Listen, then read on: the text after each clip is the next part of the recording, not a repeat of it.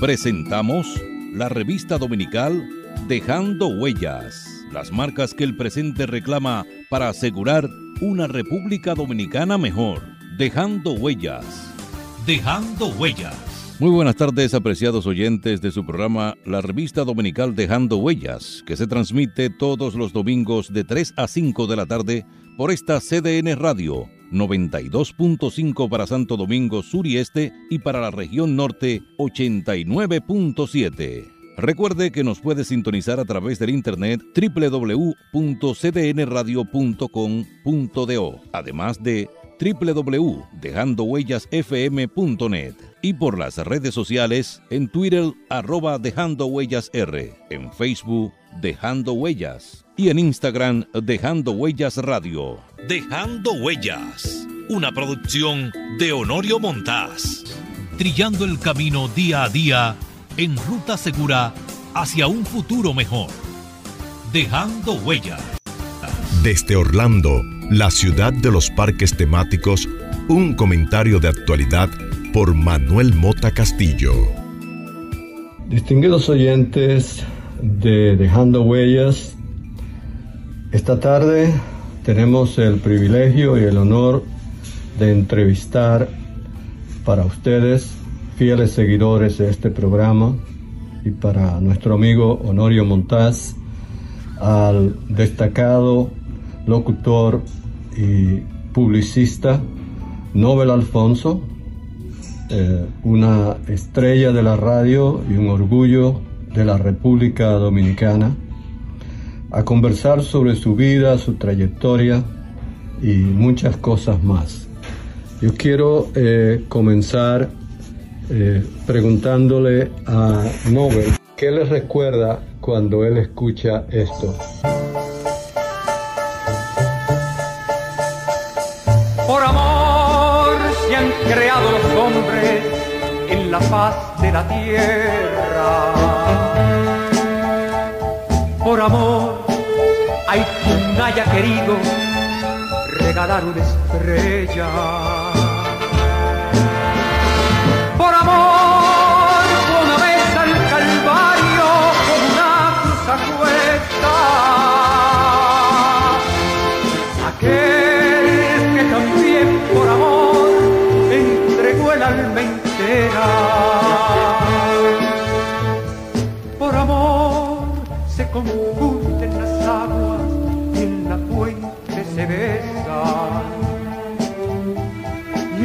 De la mariposa los colores se crean.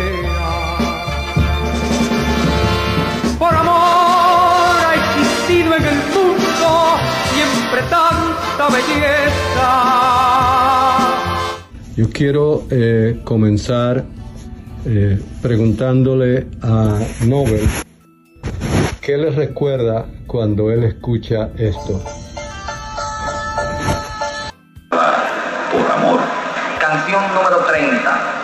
Por amor. Canción rock. Intérprete Miguel Cáparo.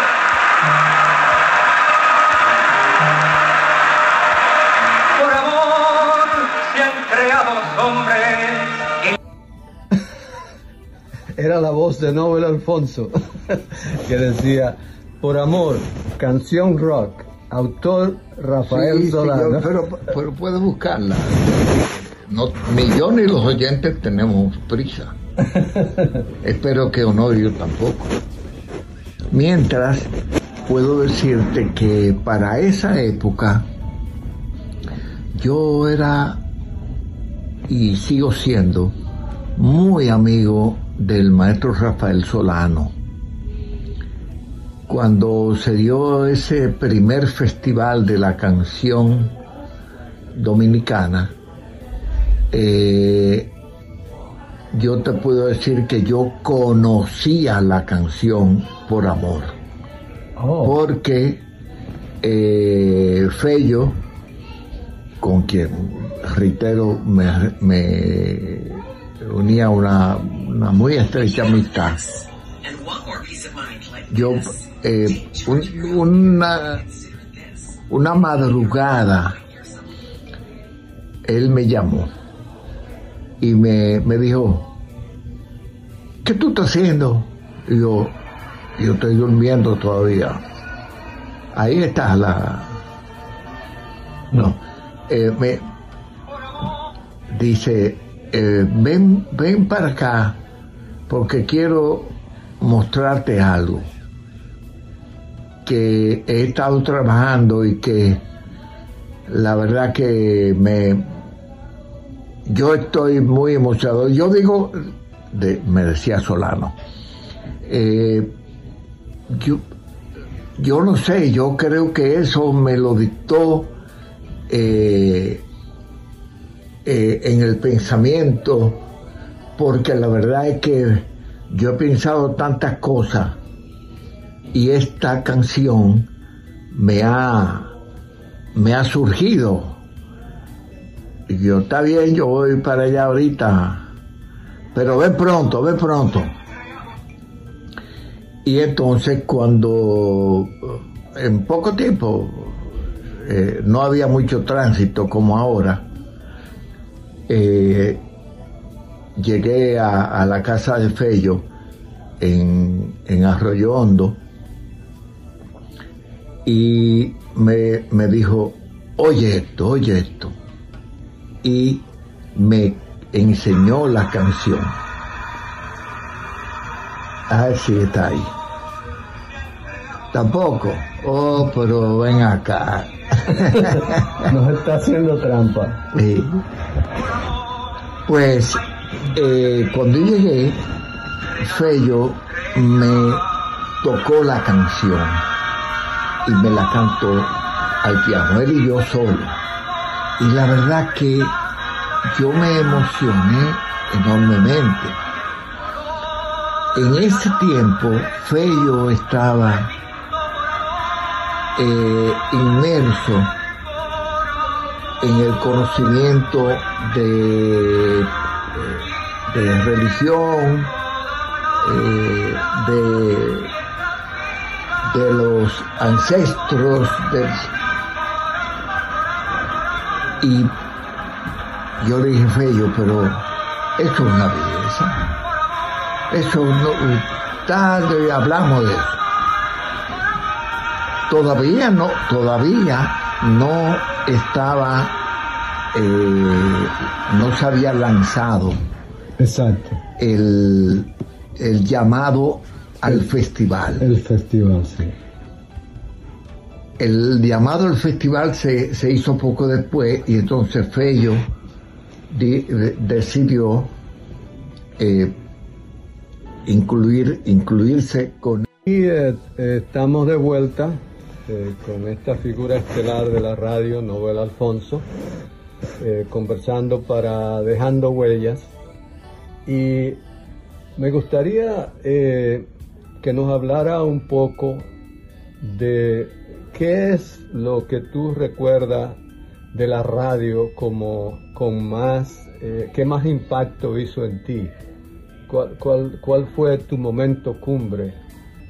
Eh, yo no sé si era, perdón, eh, eh, hago una distinción porque en mi recuerdo quien está junto a mí era René Martínez de La Vega, eh, que éramos los dos benjamines que entramos a Radio Santo Domingo. Radio Santo Domingo era como se cuando, llamaba. Cuando estaba Luis Armando, en ocasión en que Juan Bosch lanzó la idea de la radio comunitaria, de la televisión comunitaria, de la radio, radio, televisión educativa.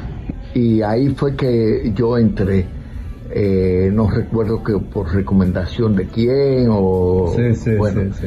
Eh, es posible sí. es muy posible sí. ok mm. eh,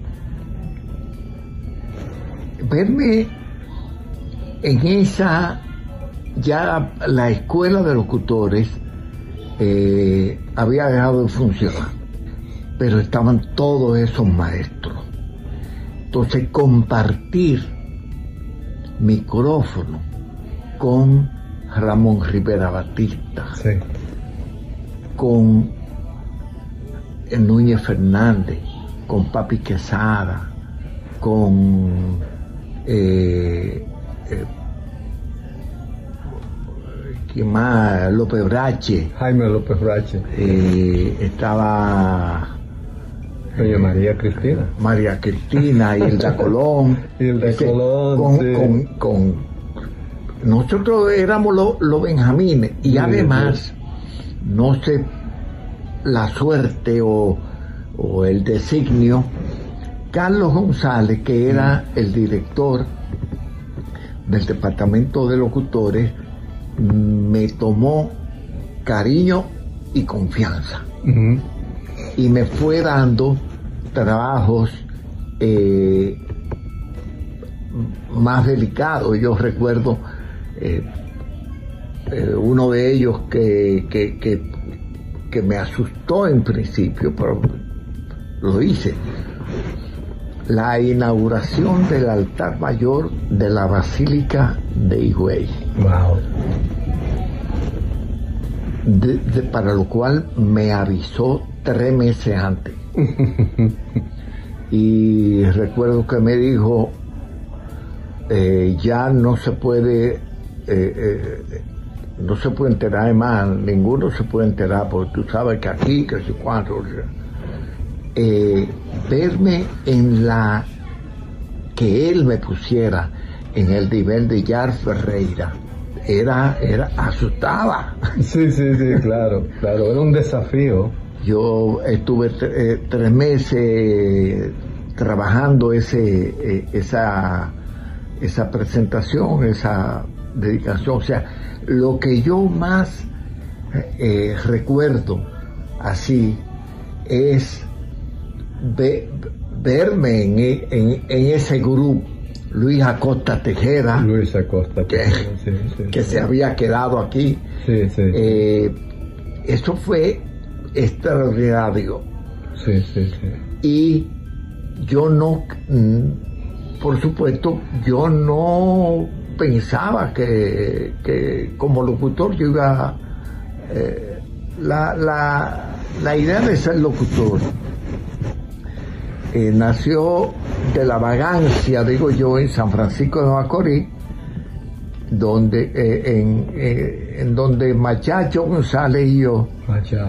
nos poníamos eh, detrás del cristal de la voz del progreso eh, a ver el manejo, a ver los locutores, y ahí, y ahí comenzó esa historia. Sí, sí.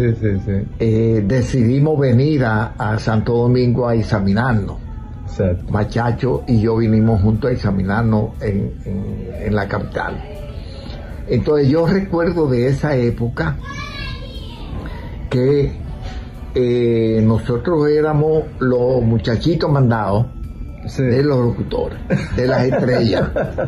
Entre ellas, Osvaldo Cepeda y Cepeda. Seguro que El sí. maestro Osvaldo Osvaldo. a quien yo le compraba su cigarrillo y su café. Cómprame dos Hollywood. Eh, búscame un café. Y entonces, años después, tú emparejas. Exacto. Sí, sí. Y eso también es emocionante. ¿eh? Claro, claro. Eso se le guarda respeto. Por supuesto. Eh, codearse con Lilin Díaz Sí. eh, en, en la narra- en la narrativa de deporte hacer comerciales Sí, sí, junto sí. con Lilin Díaz, que era narrador, eh, Juan Nova. Con Juan Nova Noticia en Radio Comercial. Sí, sí. Es decir, eh, son muchas memorias, son Sí, muchas, muchas, muchas memorias. Gracias. Y es una, eh, y es una escalada que se va de la eh, la, la relación, por ejemplo, con con Osvaldo. en el año 1962, cuando Juan Bo ganó las elecciones, en diciembre del 62, Osvaldo trabajaba con Rafael Bonilla Ibar, el periódico de ayer. Sí, sí, sí, sí. Y Osvaldo me dijo, que iba a dejar de trabajar con, con, eh, con Bonilla, Bonilla Dar y me recomendó para que yo me quedara como el locutor comercial, el, el auxiliar de, eh, en el periódico del aire. Eso fue un 25, 24 de diciembre que yo entré. Yo entré el 23, que él me recomendó, y el 24 era la Nochebuena y yo me fui a San Francisco Macorís. O sea, es Osvaldo quien me pone a mí en, en el programa de mayor audiencia en esa época. Tú ibas por la calle y escuchando a Bonillita. Exacto, sí, sí. Que, bueno, él tenía su, su, su idea no era, yo, yo no tenía esa idea, yo no tenía, yo no tenía idea política, para decirlo así. Eh, después entonces, eh, Bonillita, vamos a decir que, que, eran dos, dos grupos después del golpe de Estado y yo dejé de trabajar, pero hago la, la, eh, la el recuerdo para decirte que fíjate cómo de, de, ser el, el del muchachito mandado exacto. eh, pasé a ser el recomendado. Exactamente eso eso eso está. Oye y otro momento que yo eh, recuerdo que, que fue posiblemente importante para ti ser el locutor cuando llegó el Papa. Oh, esa fue otra. Eso fue Elis Pérez. Elis Pérez hizo una eh, recomendación para, eh, para el recibimiento del Papa. No, aquello es, tú sabes. Nosotros duramos también eh, un tiempo en que el padre Tucci venía de, Roma a entrenarnos en lo que se podía y lo que no se podía. Y recuerdo que él decía, eh, es como los diez mandamientos. Eh, eh, hay, mucha, hay muchas cosas que no se deben. Son diez nada más. Todo lo demás se puede. Ocurre igual. Entonces, eh, el Papa nunca llega tarde. El Papa no se retrasa. El Papa no se desvía. El Papa, eh, cuando el Papa va eh, y por alguna razón de seguridad tiene que desviarse por lo que sea, el Papa en atención a la tal cosa ha decidido eh, ir por la calle tal. Sí, No ocurrió, pero, pero eh, la cuestión de, la llegada del Papa, el Papa está eh, en, en, vuelo, en cualquier momento aparecerá el avión del Papa, pero nunca se decía que el Papa eh, llegaba a tal hora. o sea, que, que, llegaba cuando llegaba. Eh, sí, es como en la realeza, porque el Papa se considera un rey oh, realmente, y los cardenales príncipes. Decía, en las ceremonias eh, le ponen comienzo de la ceremonia a la hora que llegue el rey. Exacto. Porque el rey no llega tarde. Desde entonces yo lo uso como, como broma, ¿verdad? Eh, eh, yo le digo, no sé si te lo dije a ti cuando decidimos juntarnos, ok, nos vemos a las ocho y media cuando yo llegue. Exacto. ok, interesante. Nobel, ¿y qué, de, o qué te impulsa o cómo decides eh, hacer este paso a la publicidad y convertirte en publicista? Porque creo que entraste a reto eh, y luego creaste tu propia agencia. No, ah, eh, yo eh, ¿Al al revés? revés, al revés. Al revés. Eh, estando en radio comercial y luego en radio cristal, Mm, Fuiste director. sí, Víctor Tío Claro, Víctor Tirón, amigo, sí. y yo eh, decidimos, eh, estaba de moda eso, crear la agencia Alfonso Tío y Asociado. Y ese fue un primer paso. Eh, luego, eso no, no funcionó mucho. Eh, ahora no recuerdo la- las causas o razones, pero no funcionó. Entonces yo entré a trabajar con Efraín Castillo Don Efraín. Castillo. que recién eh, salía de síntesis eh, y fundó a Extensa. Extensa, sí recuerdo. sí. Síntesis, Extensa, eh, el genio del general. Sí, sí, sí, sí.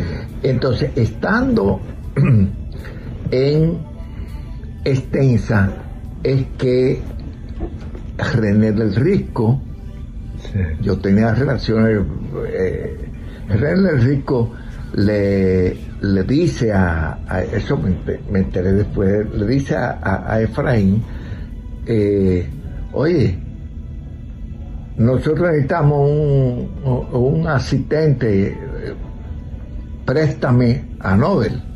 Mm. Y entonces Efraín me prestó a Reto. Oh, ok. Eh, pero yo me quedé en Reto porque en el ínterin es que eh, René muere. René, sí, sí. sí. Y eh, en, ahí yo ahí yo hice, decir, yo hice carrera en Reto. Sí. Creo que fue en 1973 que René murió. Eh, yo soy malo para Sí, recordar. yo las lo fechas. recuerdo porque yo estaba, escribía la columna en, en el Última Hora. Sí, yo, eh, y entonces estando, sí, fue el 73, porque eh, yo dejé a Reto a final del 74 Ujú. para fundar mi compañía Sony Lux, que me di cuenta, trabajando en Reto, de que había un vacío para la organización de las conferencias, de los eh, de las reuniones ejecutivas, de eso, no existía eso. Y nosotros éramos en reto quienes le organizábamos las asambleas eh, de, las empresas. Entonces a mí me correspondía me- eso en reto, yo era quien organizaba esas cosas y, y me di cuenta que ahí había negocio, ahí había, Mm. entonces me fui a fundar eh, Sonilux, por cierto, el nombre de Sonilux, sonido y luz. Ujú. Sonilux, eh, ese nombre eh, me lo regaló, me lo sugirió, me lo dio eh, Puki Pereira de la Tabacalera. Claro, claro. sí. Y el primer artefacto que nosotros obtuvimos fue de César Suárez, César, sí. que era un perseguidor Sí, sí. eh, que era un Promotor y artista, sí. del perseguidor era un artefacto eh, que usábamos entonces en todos los shows donde venían los artistas del tabacalera. Ese perseguidor era una cosa increíble para esa época, Sí, sí. pero era apenas un, una luminosidad de 600 watts. Increíble. Ahora, ahora tú tienes los perseguidores que tienen 15.000 watts. Exacto, sí, sí, sí, sí.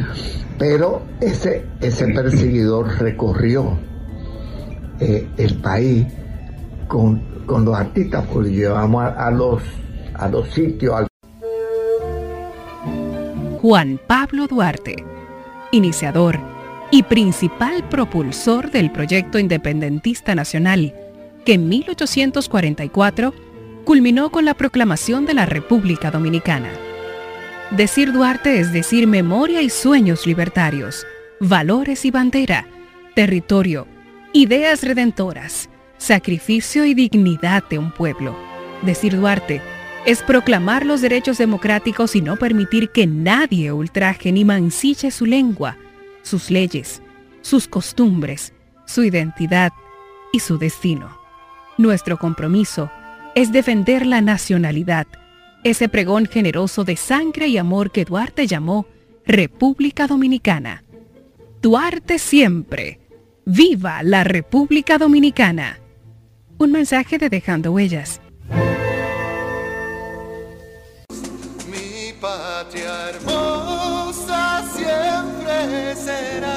Mientras no se escarmiente a los traidores como se debe, los buenos y verdaderos dominicanos serán víctimas de sus maquinaciones. Juan Pablo Duarte, Dejando Huellas, tu programa de la tarde.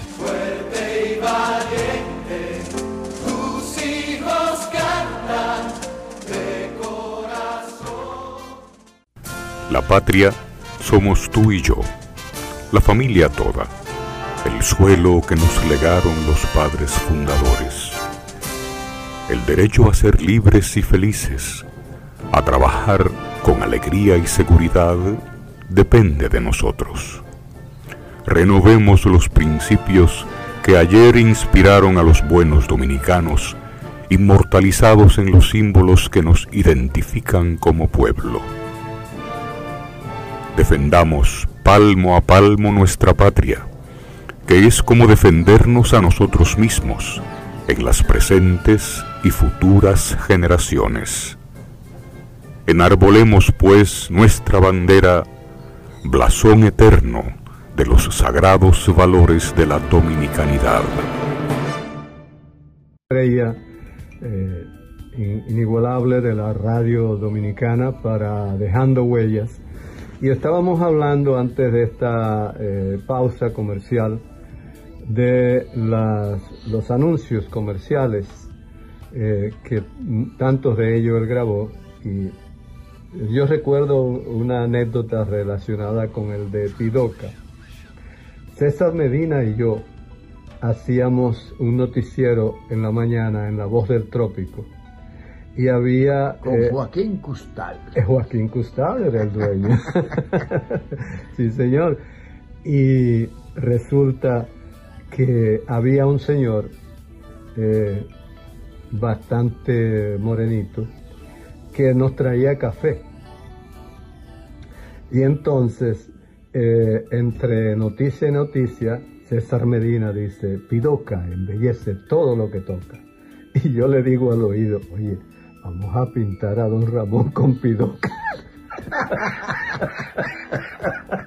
y nos ha entrado un ataque de risa en medio del noticiero. que tuvimos que poner un anuncio grabado para recuperarlo. y Vinicio eh, Portalatín, que era el director, llamó furioso. Pero ese anuncio de Pidoca embellece todo lo que toca, pegó mucho. Oh, sí, sí, sí, sí, sí, señor. Hay otra, entre los anuncios también hay uno que incluso yo escribí. Ajá. Sí, era el de... Ay, se me va... Felciazurra de Paglieri, que, que, era recién eh, estaba de moda con Chichiola Cinquetti. Era... Eh, de Paglieri me suena. No, no, el, el, el, el, el, el tema de, mm. de, eh, de, fondo era mm. de, che, de Chiquiliola Cinquetti. Ahora se me fue de la mente, así que perdonen ustedes. Ah, no, no, ya me recordé. Felciazurra de Paglieri. Ajá, ajá era el anuncio, Talco, Felciazurra de Pagliari. Sí, sí, sí. Nunca me lo pagaron. ¿Sí? Nunca me lo pagaron. No. Ese fue belleza. No, fue, dire- fue directo con, con, con los distribuidores. Sí, porque Bellas tenía una fama de que te gra- grababan las cuñas y no las pagaban. A mí me recomendó para ese anuncio José Brea Peña, porque le habían dado el, eh, el anuncio y él me pidió eh, que me pusiera en contacto eh, con, con, con los distribuidores eh, para, para hacer el, el- el anuncio y, y grabarlo. Y yo elegí esa música y fue todo, todo un eso.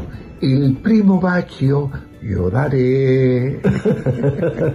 Digo, perdón, porque Cicliola Cinquetti era prima donna.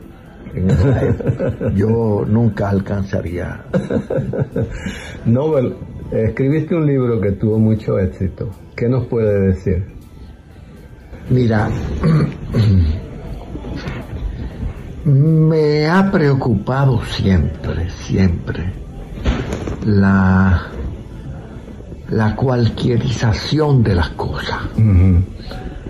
La, me- estando viviendo en Ann Arbor, Michigan, donde mi esposa eh, estudiaba una especialidad,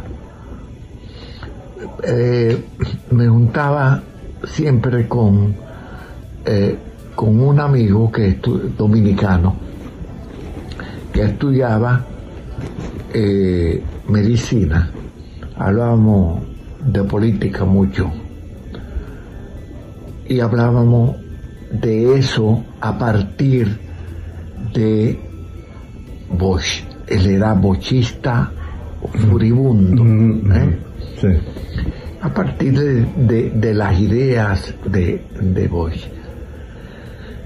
Y yo siempre decía, eh, siempre eh, la- reiteraba que el problema es que la sociedad se ha ido cualquierizando.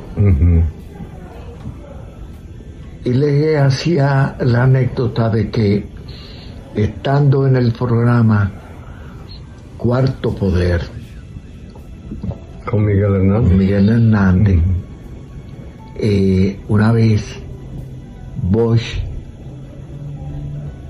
le contestaba a, a Hernández, eh, profesor, ¿y cómo, cómo ve usted el futuro de este país? Y vos le dijo, mira Miguel, estoy muy, muy, muy preocupado porque los dominicanos no se están dando cuenta de que el cualquierismo los está arropando. Y Miguel, para darle cuerda, decía, ¿y qué es eso, profesor? Porque es un término que no... Él se inventaba palabras. Y entonces Bosch le dio una explicación de lo que él entendía que era el cualquierismo y le y- y se adelantó Sí. y le dijo imagínate Miguel un país en que cualquiera sea policía en que cualquiera sea maestro en que cualquiera sea juez en que cualquiera sea eh, catedrático en que cualquiera sea presidente Y ocurrió. Y ocurrió. y ocurrió Porque yo recuerdo el caso de una persona que conocí que se graduó de abogado y al mes era juez. Que antes se cogía para juez a una persona con mucha experiencia. Pero después se convirtió en otra cosa. Entonces, de ahí yo comencé a buscar información en la biblioteca de, de, Ana- de la Universidad de Ann Arbor, de, de Michigan, acerca de, de eso. Eh, Entonces, ¿qué es ser gente? Y comencé a preguntarle a las personas, ¿para ti qué es ser gente? Y la gran mayoría eh, se expresaban de eso como eh, no con, con- con la profundidad que tiene el ser gente. O ser gente es ser un- una persona. O ser gente es ser un individuo. O ser gente es tal. Entonces, porque ya yo tenía la acepción de que ser gente es una condición humana. Y además, es una condición humana 24 horas al día. No se puede ser gente en la mañana y bandido en la tarde. Exacto. Y sinvergüenza en la noche. Exacto. Hay que ser gente todo el tiempo. Exactamente. ¿Y qué es ser gente? Bueno, ser gente es respetar, tener valores, respetarlo. eh, y ahí, ahí comencé yo a, bu- a- a buscar en, en- en- en- en la mente eh, y a escribir. La ser gente es la gente no miente, la gente respeta, la gente no grita, la gente no se roba eh, el semáforo ni el dinero, por supuesto. La- o sea, la gente, la gente, la gente, ¿qué hace la gente? Y la gente es muy miedosa. Está hablando de integridad. La gente es muy miedosa. El Entonces- es una de las fuerzas más poderosas. Cualquiera es capaz de cualquier cosa. Al mismo tiempo de que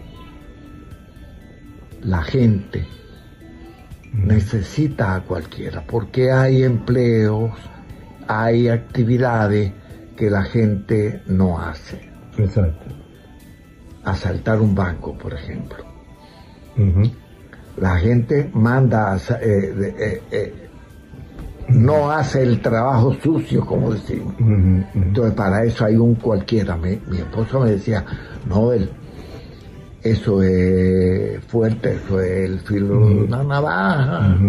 Eh, y yo seguía escribiendo ideas, escribiendo ideas, escribiendo ideas, hasta que por fin yo me decidí a organizarla y, y- y pude lograr hacer ese, ese condensado de crónicas desde una sociedad de gente cualquiera.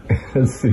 Porque llegamos a eso, Sí, sí. a ser gente cualquiera. Sí, sí, sí. No, no, no, no lo divido como gente y cualquiera. No, no. No, gente cualquiera.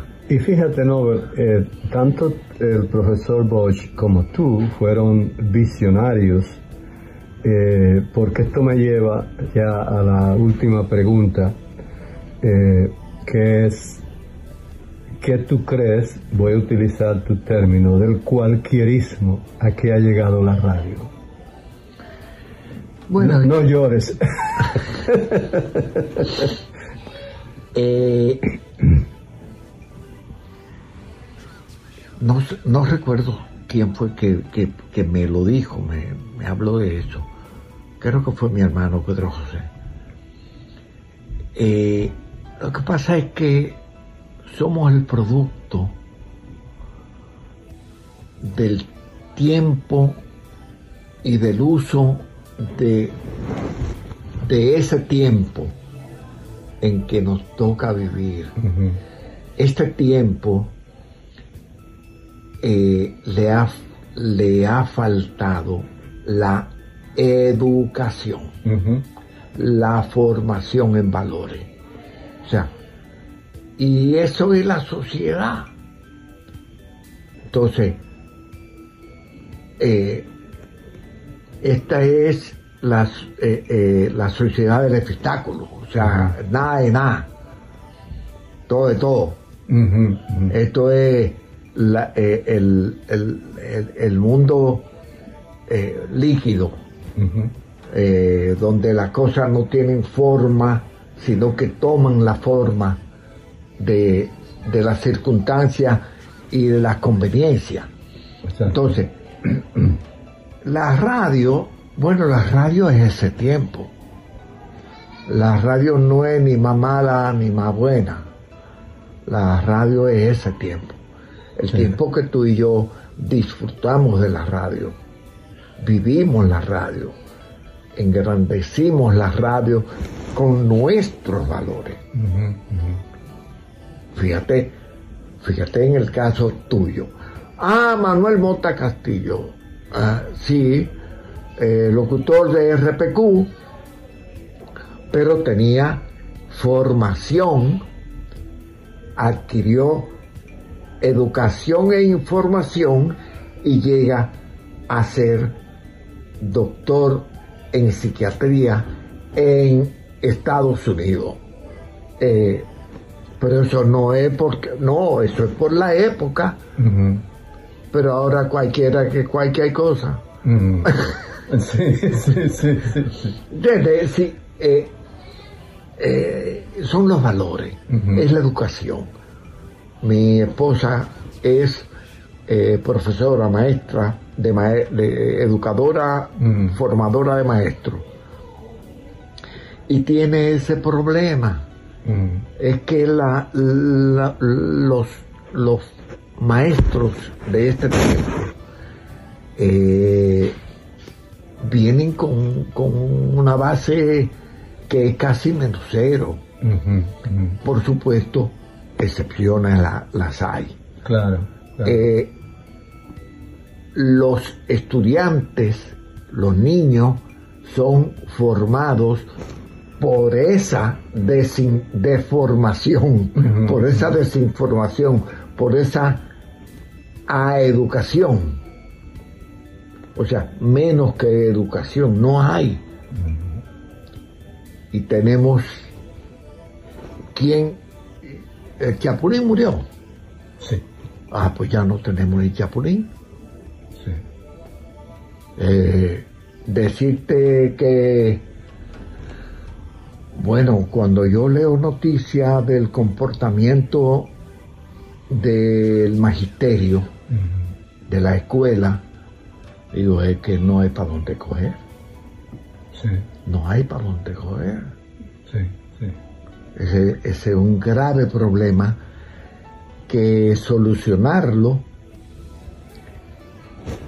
si se soluciona, nos va a tomar mucho tiempo. La radio es un reflejo de eso. La radio es un vocero de eso. Sí. Entonces, ¿qué hacer con la radio?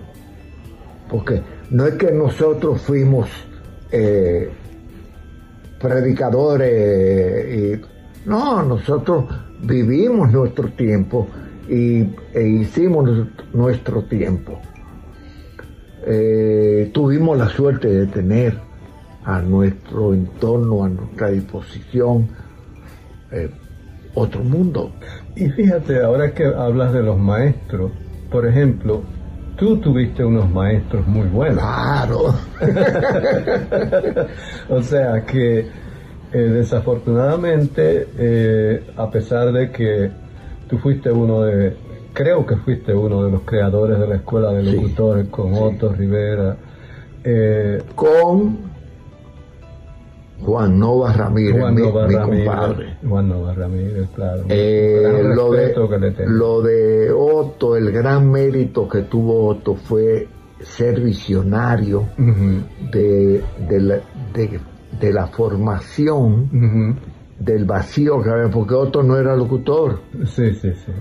Otto tenía un- una escuela de mecanografía Exactamente. y se dio cuenta que la mecanografía y contabilidad y eso eh, no iba para parte. Exacto.